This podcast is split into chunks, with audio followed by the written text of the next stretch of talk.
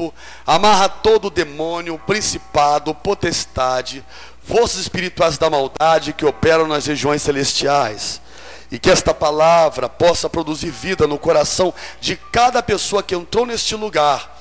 E que o Senhor possa me usar para ser boca de Deus, segundo o coração do Senhor Jesus. E que o Senhor cresça e que eu diminua. E que todos digam, que todos digam, Amém. Amados, Romanos capítulo 12, versículos 1 e 2, eu posso dizer que é um texto desafiador. Todos nós sabemos que Paulo escreveu a carta aos Romanos, e Paulo foi um grande homem de Deus. O apóstolo Paulo ele chegou a fazer três viagens missionárias. E diz a Bíblia que por onde ele passava, ele abria igrejas, edificava vidas, foi um dos homens mais usados no Novo Testamento. Até hoje, os ensinamentos de Paulo têm norteado a igreja de Cristo. O que é interessante é que Paulo, ele, dentre os apóstolos, ele não foi um dos doze no início, mas ele teve um encontro com Jesus em Atos 9, no caminho de Damasco. Paulo, ele era um grande erudito, um intelectual da época. Paulo falava aramaico, falava hebraico, falava grego e falava latim. Paulo tinha dupla cidadania. Ele era judeu de nascença e ele era cidadão romano. Paulo, ele era um homem que por onde ele passava, e antes de ser Paulo, Saulo, por onde ele passava, ele chamava atenção. No início ele era o perseguidor da igreja. Ele chegou a perseguir muitos cristãos. Ele tinha carta branca do sumo sacerdote para perseguir a igreja de Cristo. Mas um dia esse homem que perseguia a igreja, ele cai do cavalo, ele passa a ser agora perseguido, porque ele teve encontro com o Senhor Jesus. A partir daí, a vida daquele homem foi transformada de uma maneira tão grande, mas tão grande, que ele se sentia devedor. Ele dizia que ele era devedor, devedor a gregos, a bárbaros, a sábios e a ignorantes. E ele, durante toda a sua existência, ele pautou a sua vida em disseminar a palavra de Deus. Agora eu Fico me perguntando, quando Paulo escreve a igreja que está em Roma, no capítulo 12, ele vai falar sobre a não conformidade com o mundo, com este mundo. Quando ele fala não se conformar com este mundo, ele não está falando com o planeta, a planeta Terra, ele está falando com o sistema, acerca do sistema, porque a palavra mundo ali no grego tem a ver com cosmos. Cosmos no grego significa é, como é que eu posso dizer? É o sistema, o sistema político, econômico, social, financeiro. E você sabe muito bem que o sistema, ele é maligno, ele é dominador. E a igreja precisa ficar antenada com isso. Nós não podemos nos conformar. E quando Paulo escreveu esse texto, foi aproximadamente 12 mil anos atrás, mas ele continua vivo e bem moderno. Ele fala: Não vos conformeis com este mundo. Naquela época, Paulo falava à igreja que estava em Roma, porque Roma era o centro, o centro do mundo. O Império Romano dominava o mundo antigo. Na verdade, haviam os chamados bacanais, as festas. Na verdade, o exército romano era dominador. Os imperadores de Roma eram homens carnais, ruins, malignos. A religião romana dominava o mundo. E Paulo disse: Não vos conformeis mas eu trago esse texto para o século 21 e uso o que Paulo escreveu para a nossa reflexão. Paulo disse: Olha, igreja, vocês não devem se conformar com este mundo, mas devem transformar esse mundo através da renovação do vosso entendimento. Ele está falando: vocês precisam começar a renovar a vossa mente, mudar a mente. E quando Paulo fala renovação de mente no grego, significa metanoia. Metanoia no grego significa mudar, mudança de mente, mudança de mentalidade. Olha, Satanás, ele tem procurado mudar a mentalidade da igreja, uma mudança inversa. Não a mudança que a igreja provoca no mundo, mas o mundo quer provocar uma mudança na igreja. Na verdade, é um contrafluxo, é algo desafiador. Vivemos em um tempo onde o mundo está de cabeça para baixo aonde os conceitos morais, os conceitos que constroem família, países, nações estão em perigo. Quando você liga a televisão, quando você escuta o rádio, quando você lê notícias, o tempo todo você vai perceber que as informações que chegam são estranhas. Então, pessoas que nasceram na década de 70 do século passado, pessoas que nasceram até na década de 80 e tantas outras pessoas, hoje estão vivendo no meio de uma geração onde tudo é muito estranho, onde o certo torna-se errado e onde o errado torna-se certo. E é desafiador. E a gente vai começar a entender e compreender tudo isso, e vamos vendo que tudo isso tem a ver com o relógio da igreja. Que Jesus Cristo está voltando para buscar a sua igreja. E nós acreditamos que este encontro, ele não vai demorar muito tempo. Porque tudo que está acontecendo no mundo hoje é um prenúncio da volta de Jesus. Então, quando você hoje em dia, você liga a televisão e você vê lá pessoas como Pablo Vittar, que é o nome desse cara, que faz sucesso, aonde as famílias tocam, cantam. Outro dia eu estava vendo Fátima Bernardes, que é uma das pessoas que mais incentiva o homossexualismo e a chamada diferença, conviver com as diferenças. Eu vi lá uma mãe que estava feliz com o pai, porque o filho era homossexual, estavam felizes porque adotaram, achando que, na verdade, aquela criança nasceu homem, mas havia um gênero, dentro havia uma mulher. E essa mentalidade está sendo tomada pela sociedade como sendo uma coisa muito simples, comum, normal. Nós estamos vivendo em dias difíceis, e Paulo escreveu isso a Timóteo, na sua primeira carta a Timóteo, capítulo 3, e na sua segunda carta a Timóteo, capítulo 4. Paulo diz que os dias seriam difíceis, e os homens amontoariam para si doutores, e a sã doutrina provocaria comichões nos ouvidos. Hoje em dia, há uma grande gama de pessoas que estão se afastando do Evangelho e parece que nunca ouviram a palavra de Deus. Aonde a Bíblia antigamente provocava temor e hoje a palavra mal provoca temor no coração das pessoas. E aí vamos vendo a proliferação do pecado, e vamos vendo na política desvio financeiro, mensalão, propinoduto. Hoje o juiz Moro é o grande herói da nação. Outro dia vimos a notícia de que o presidente da Assembleia Legislativa foi preso, ele e mais dois deputados. E aí, depois, a Assembleia Legislativa soltou os caras que estavam roubando todo mundo, e todo mundo sabe que eles roubavam. Mas a população não tem força. A gente que mora em São João de Meriti, você pode perceber, se você sai de manhã, você não sabe se você sai ou se você vai voltar. A gente sabe que é a situação muito comum do Estado, do país. Mas em São João de Meriti é muito complicado. Eu tenho uma irmã que já foi assaltada cinco vezes ela já não sabe mais, o que faz. Ela já não leva mais celular, não leva nada, porque ela sabe que vai ser assaltada. Hoje, quem tem carro não sabe se deve continuar com o carro ou vender o carro, porque se você tem um carro, você não sabe se você vai perder seu carro. A verdade é que a situação está muito complicada. As ruas, muitas vezes com barricadas. Você vê jovens de 10, 12 anos colocando barricada, fumando maconha na esquina, isso é muito comum. Quando não, você às vezes vê a própria polícia militar pegando propina e está tudo certo. A gente percebe que há um desgoverno, as coisas estão estranhas, não há mais respeito entre pais e filhos. Ainda há em algumas famílias, mas nem todas as famílias. E já não há mais respeito com os mais velhos. Se se entra no ônibus, o mais velho vai ficar em pé, porque ninguém vai, ninguém vai, difícil alguém se levantar. Hoje tem que ter lei. Uma lei que determine que permita que o idoso entre na frente, porque senão as pessoas não vão permitir. A incoerência e a dificuldade, os corações estão pedrificados, o amor está morrendo. Estamos vivendo em um tempo desafiador, e Paulo diz: é tempo de vocês mudarem a mentalidade, renovarem a mente, entender o seguinte: que o mundo não pode fazer na nossa cabeça.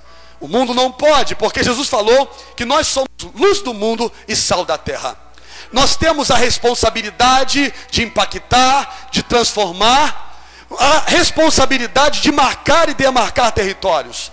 A igreja não está na terra para cumprir qualquer tipo de procedimento ou até mesmo para cumprir algum tipo de preceitos humanos. A igreja foi plantada na terra não por homens, não por máquinas, mas pelo Senhor. A igreja, ela tem um papel fundamental de ser uma pedra no sapato de Satanás. O diabo, quando olhar para a igreja, ele precisa ver que a igreja ainda é o centro de resistência. E a sua casa, na verdade, é um local onde Deus plantou, plantou um pedaço do céu, para que aonde você mora, aquela casa que você mora é um território sagrado naquela rua, naquela avenida, naquela cidade, naquela região e naquela vila. Eu quero que você entenda que Deus tem liberado sobre o povo dele nesses últimos dias uma nova unção, uma unção de autoridade, uma unção de conquista. E esse povo que esta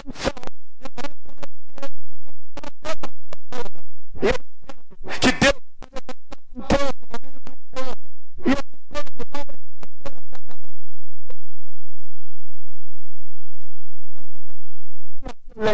Também não vai se render à dificuldade econômica e política que assola esse país e que assola a nação. Mas eu entendo que é no meio da tempestade que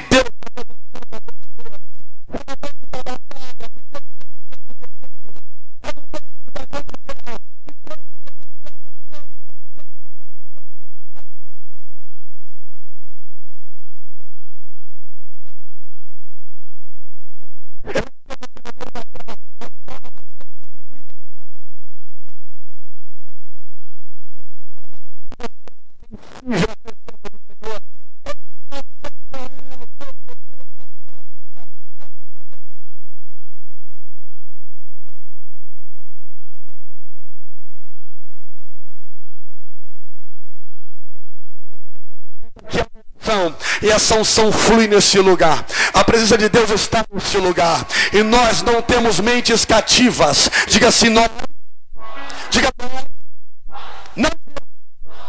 Mentes Diga eu. Não, eu quero que o capeta escute. Diga eu sou livre. Agora mais forte.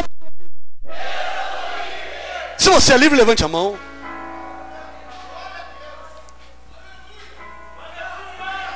Quando eu olho para a igreja, eu só vejo escravos. Eu só vejo escravo aqui. Que é isso? Eu começa comigo. O mais preto e o mais escravo. Nós somos escravos de Cristo. Nós somos servos do Altíssimo. Mas somos livres das garras de Satanás. Porque você nasceu para vencer, para você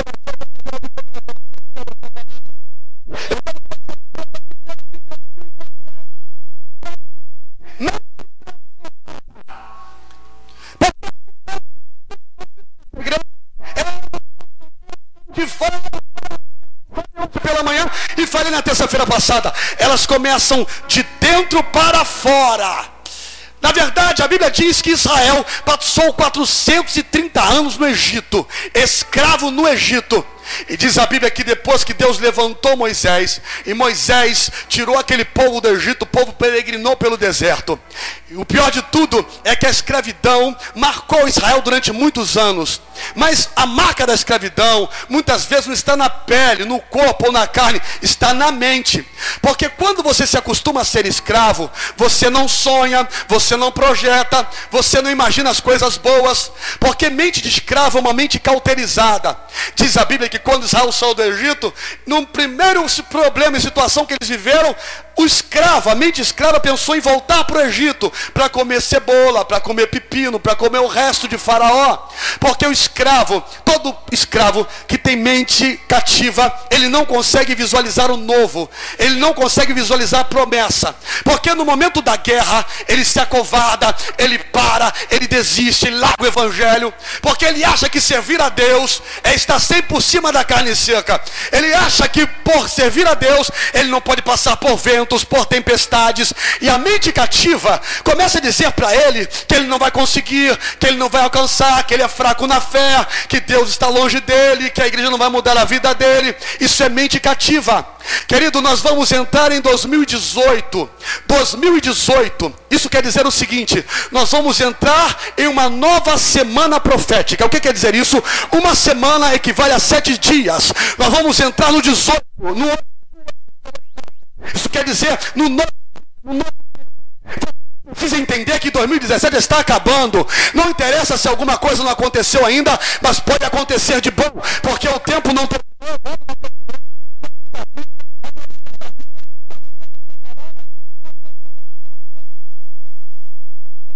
No novo dia, uma nova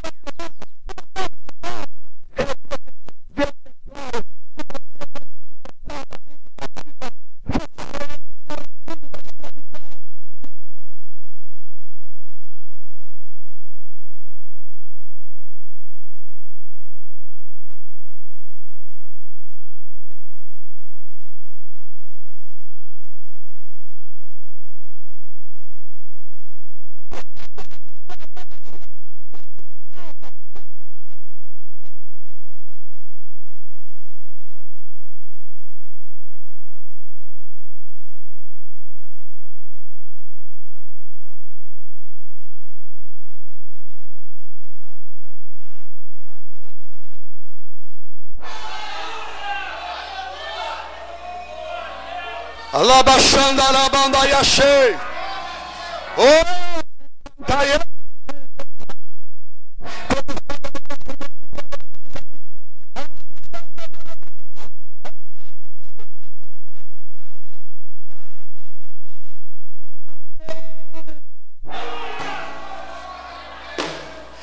Quem não tem mente cativa consegue, consegue ver aquilo que ninguém vê. Quem não tem mente cativa vê possibilidades. Quem tem mente cativa sabe que pode pisar a terra porque está debaixo de promessas. Quem tem mente cativa não pode pisar a terra, aliás, porque não sabe, não percebe que está debaixo de promessas. Mas quem tem mente de livre, de liberto, ele sabe que sobre ele há uma unção, tem uma glória sobre ele. Ele sabe que é especial. Você entende isso? Exalta ao Senhor. Exalta ele sabe que ele foi chamado, ele foi comprado, ele foi pensado, e Deus está dizendo o seguinte: no meio deste mundo tenebroso, eu te escolhi, eu te comprei. Olha que coisa maravilhosa, e eu vou te honrar no meio dos teus inimigos. Eu vou colocar você sobre cabeça e não como cauda. Quem recebe? E aonde você colocar os teus pés, a terra lhe será por possessão. Quem recebe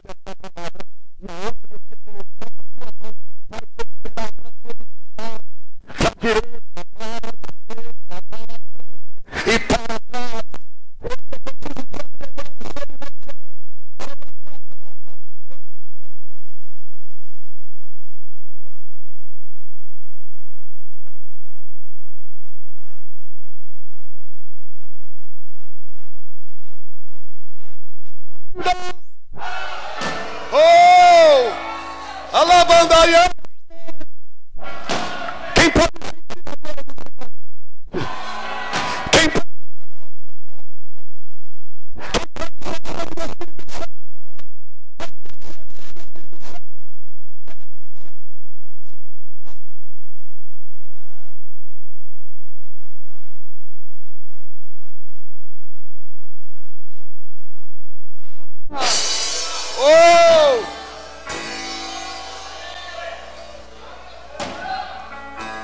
Escute.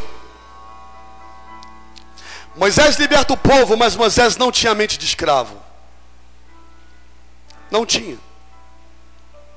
Moisés era um príncipe.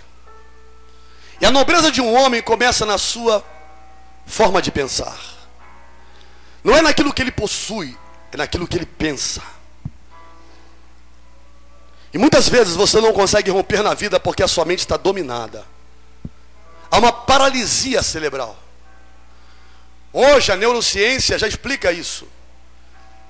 Que as mudanças vividas por um homem passa pela sua maneira de captar as coisas, compreender as coisas, ler e raciocinar.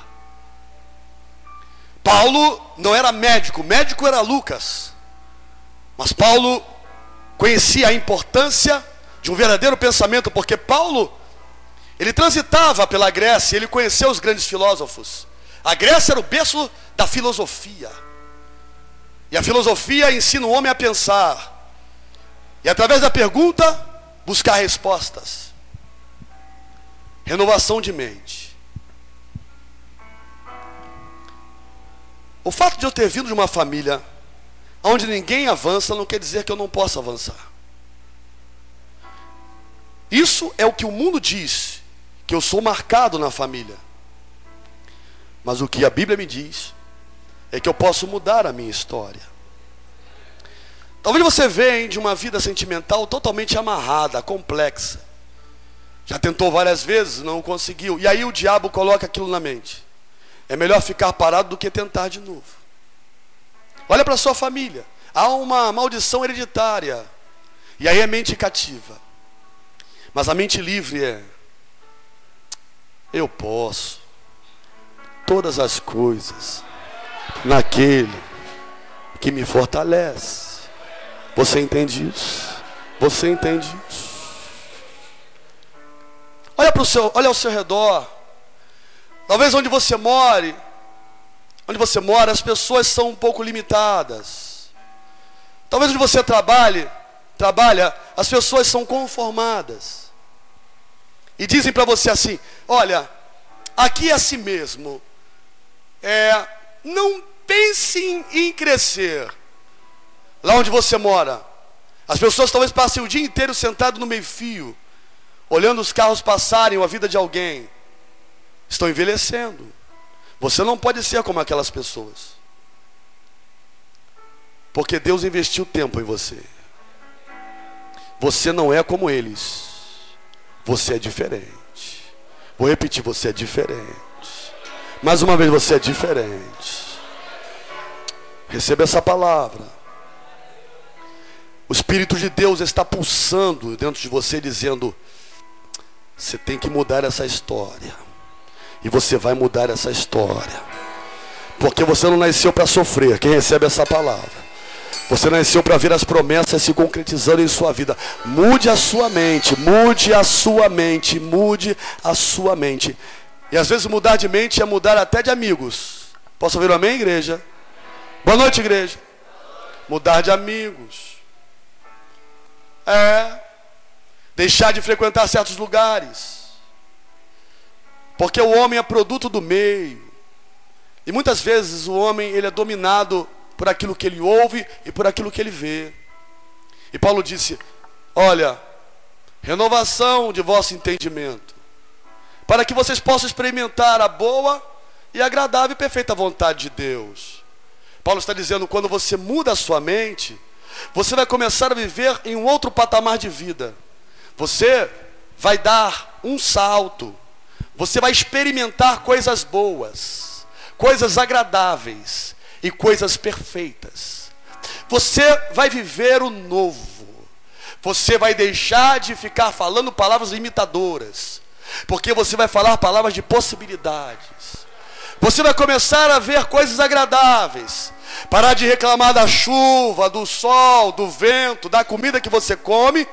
E você vai começar a perceber que até no meio da tempestade existe abrigo, existe conforto e existe proteção de Deus. Você vai começar a entender e perceber que Deus, Ele está com você e em você, e que você precisa captar em tudo aquilo que Deus faz na sua vida, que a vida é feita de, de momentos, mas que em todos os momentos que você passar, Ele estará com você. Então entenda uma coisa: 2018 está chegando minha mente vai ser transformada. Eu vou começar a mudar a partir de agora. Eu vou começar a limpar a minha vida. Quem recebe esta palavra? É muito comum você ver naquele Facebook pessoas colocando assim, conversinha, né? Se preparem, estou limpando o Face. Tem 300 milhões de amigos, mal tem três. Então limpe. Joga aquilo tudo fora. Chuta que é macumba. Prepare a sua casa. Prepare aquela mesa. Dê um banho naqueles barrigudinhos. Bote a mulher para fazer aquele cabelo bonito. Vá fazer tua barba. Pinta aquela casa que está ficando já encardida. Abra as janelas. Leva o Rex para o veterinário. Você nunca levou nem para o pet o Rex. Fica lavando o pet, o, o Rex, com aquele sabão amarelo. Comece a mudar a sua história. Comece a sorrir um pouco mais. Comece a levantar um pouco mais a cabeça. Comece a enxergar as possibilidades. Porque há um Deus com as mãos cheias. E essas mãos cheias vão ser derramadas sobre você, sobre a sua casa e sobre a sua família. Por favor, quem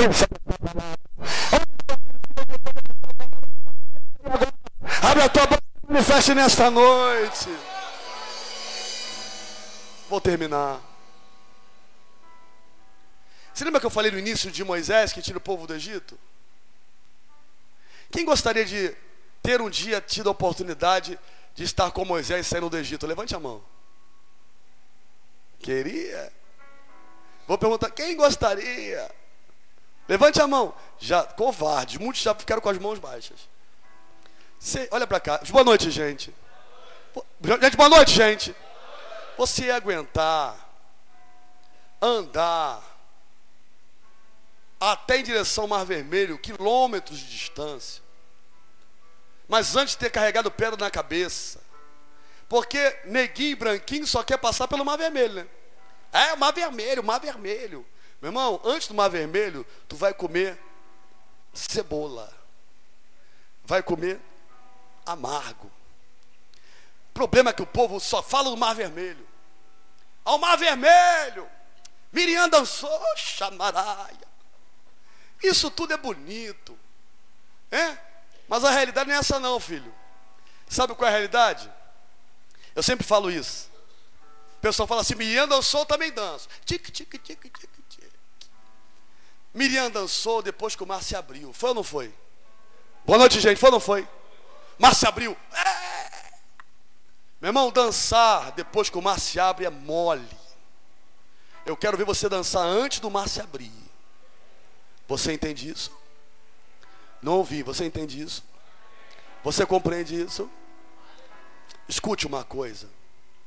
O mar sempre vai se abrir. Mas eu preciso entender o seguinte: que a minha alegria não deve ser porque o mar se abriu. A minha alegria deve ser porque Deus habita dentro de mim. O glória.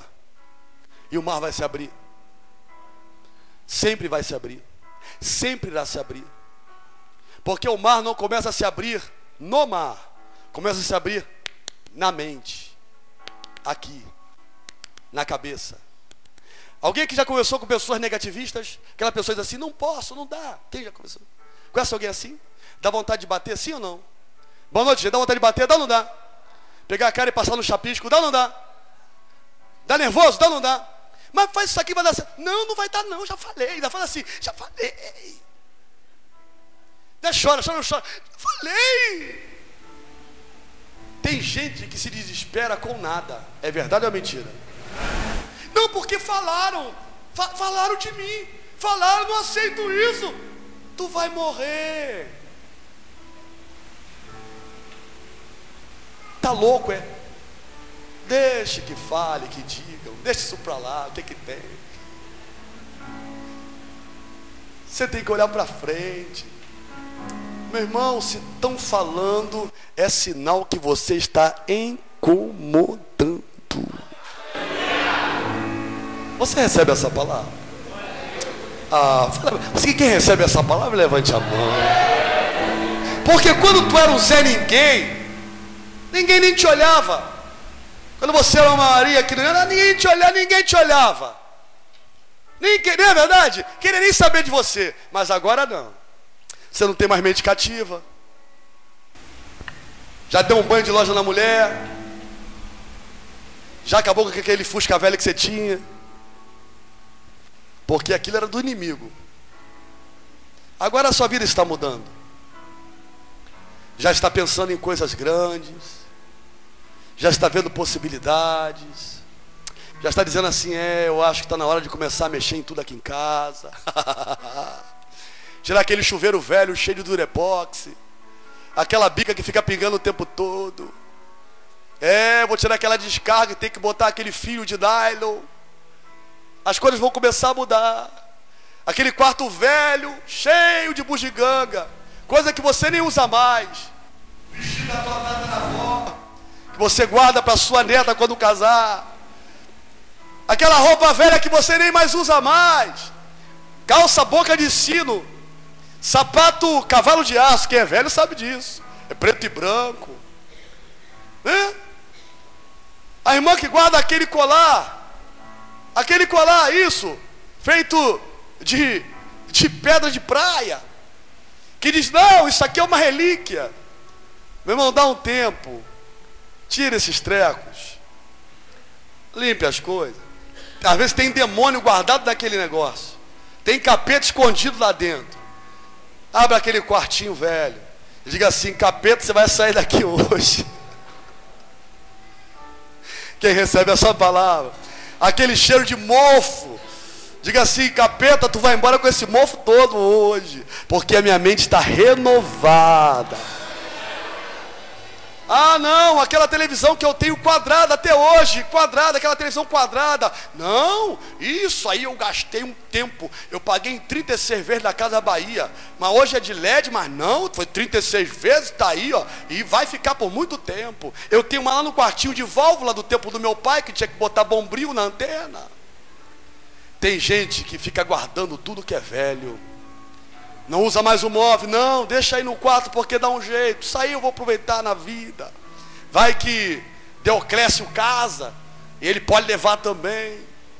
Abra aquele quarto, tire esse treco, arrume a casa, renove a mente.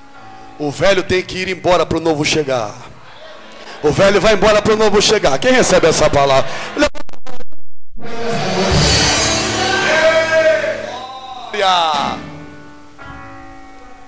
Não consegue nem tirar uma foto com o celular porque fica lembrando do lambe-lambe da Praça de São João de Meriti. Fotografia para mim é do lambe-lambe. Tire uma selfie. Aliás, foto demais é demônio, amém, igreja?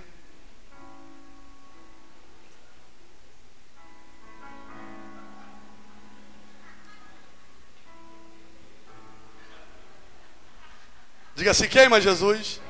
Diga queima Jesus. O garçom está trazendo a comida, já está tirando foto do garçom. Agora bota o prato aí. E às vezes bota aquele prato de sopa todo cheio de caramelo na ponta. Aquele prato de arroz com feijão cheio de feijão. Aquela colher amarela. E diz assim: Quer também? Está amarrado em nome de Jesus. Diga queima. Diga queima aí. Renovação de mente. Eu preciso mudar a minha mente para mudar a minha história. Eu preciso começar a ver possibilidades e entender que eu estou aqui de passagem e que eu preciso organizar as coisas e ser feliz com aquilo que tenho e com aquilo que Deus vai me dar. Porque Egito é lugar de passagem, não é moradia. Deserto, muito menos, ou melhor, muito mais ainda, é para passar batido. Mas quando você não tem mente renovada, em vez de passar, passar pelo deserto em 40 dias, vai ficar 40 anos. E a gente aprende que o tamanho do nosso deserto é o tamanho da nossa língua. E a gente vai aprendendo que a gente tem que passar, tirar a mente de escravo, colocar a mente de livres, ver possibilidades e compreender que ainda que o choro dure uma noite. Eu sempre gosto desse versículo, esse versículo, ele norteia a minha vida. Ah, por uma noite eu vou chorar. Se é para chorar, chore mesmo. Quem entendeu, diga amém. Quem entendeu, diga amém. amém. Queridos, eu tenho uma coisa: se é para me chorar, eu choro. E se você me ver chorando, você vai ficar com medo de mim, porque é cara feia. Minha mulher já me viu chorando. Meu Deus. Eu gosto de chorar às vezes dirigindo, que eu fecho o carro e choro. Ah, eu tranco, fecho o carro tudo, ligo a condição. Ah! Então, se é para chorar por uma perda, chore. Mas chore. Chore. Mas engula esse choro depois. Vamos parar com essa palhaçada. É por um tempo. Amém ou não amém? E vamos parar com esse negócio. Ah, mas para com essa conversa. Tu não é homem, não é? Você não é mulher, não é? Segura a tua onda. Engole esse negócio. Chorou por uma noite? Chorou? Quem é mulher vai colocar aquele pó de arroz. Quem é homem, levanta a cabeça. Amém ou não amém? Sacode a poeira e diz: O choro é para uma noite, mas o sol já está nascendo. A alegria está chegando. Quem recebe esta palavra nesta noite? Quem recebe? Oh glória! Eu termino dizendo: renovação de mente. Quem aqui tem sonhos? Claro que tem. Você quer alguns deles sendo realizados ainda esse ano? Se quer, se pronuncia aí. Ah, quer nada, se quer não. Olha, vou falar de novo. Se você quer, se pronuncia aí então. Ah, eu vou te falar, lá na, naquele presídio da minha quatro, ninguém nem ouviu. De novo.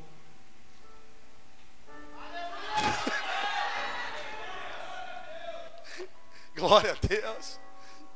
Eu estou feliz nessa noite. Eu estou feliz porque eu sinto que Deus preparou coisas grandes para vocês. Vocês são melhor de Deus. Vocês são especiais. Você recebe essa palavra. Vocês são pessoas especiais. Vocês, vou repetir, vocês são pessoas especiais. Vocês são pessoas especiais. Vocês são bênçãos. Vocês são pessoas do Senhor. Vocês foram escolhidos pelo Senhor. E por isso, preparem-se. O ano não terminou. Existe um grande presente.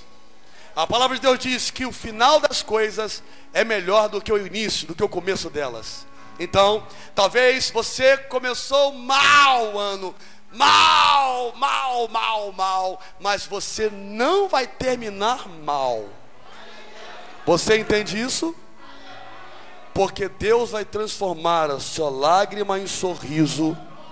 Deus vai mudar todo esse processo histórico e vai te dar uma nova oportunidade para você viver a glória da segunda casa, porque a glória da segunda casa será maior do que a da primeira.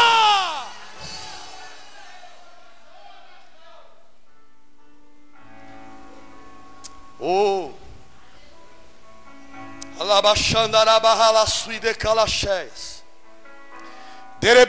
Na bachorianda labas. Na basurianda labachei. Lara quanta na bachore que anda assim. Lobecanta na yacomeneia sábia. Xarabacanta na yacom. Tempo no beneque yasobenácia. Deus está nesse lugar. Deus está mudando a tua sorte, mudando o teu dia e mudando a tua história. O diabo não vai nortear a sua vida, porque você é filho e filha da promessa. Feche seus olhos e abra as suas mãos. Abra as suas mãos. O que você precisa? Pelo amor de Deus, não converse. Há uma presença gloriosa aqui nesta noite. O Senhor está mandando o anjo dele até você aí agora. Eu profetizo nesta noite. O Senhor vai colocar na tua mão aquilo que você precisa, aquilo que você necessita.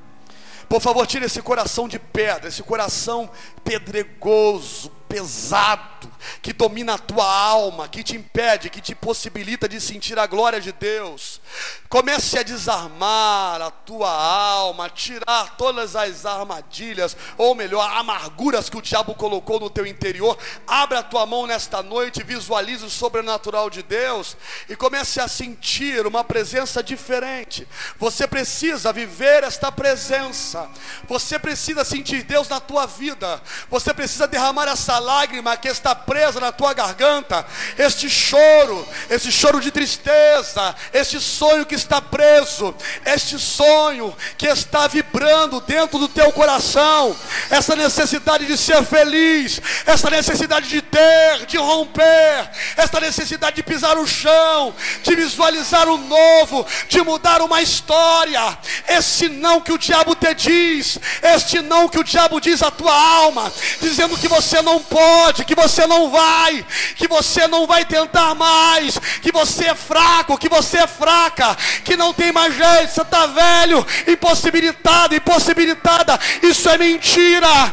Deus te trouxe hoje aqui e Ele te diz que você pode, você vai, você é dele, propriedade dele. Não tenha medo de ser feliz, de romper com dogmas, de romper com aquilo que tenta destruir a sua resiliência experiência, você vai longe, vai viver o novo, sua história é transformada. Estamos entrando no oitavo dia, no dia novo, em um ano novo, uma vida nova, um novo projeto. Igreja, reaja, igreja, adore, igreja, abra a mão e profetize, declare, solte a voz. O Senhor vai mandar um serafim com Atenais, assim como mandou para Isaías, ele vai pegar com Atenais a brasa viva do altar, vai tocar na tua vida, nesta ferida. Deus vai cauterizar esta ferida, este sangramento vai acabar, porque o novo dia está chegando, a nova hora, novas oportunidades, nova vida, novos sorrisos, novos horizontes. Igreja, esse é o tempo, esta é a hora. Igreja, adore, igreja, acredite. O Senhor é contigo, o Senhor é contigo.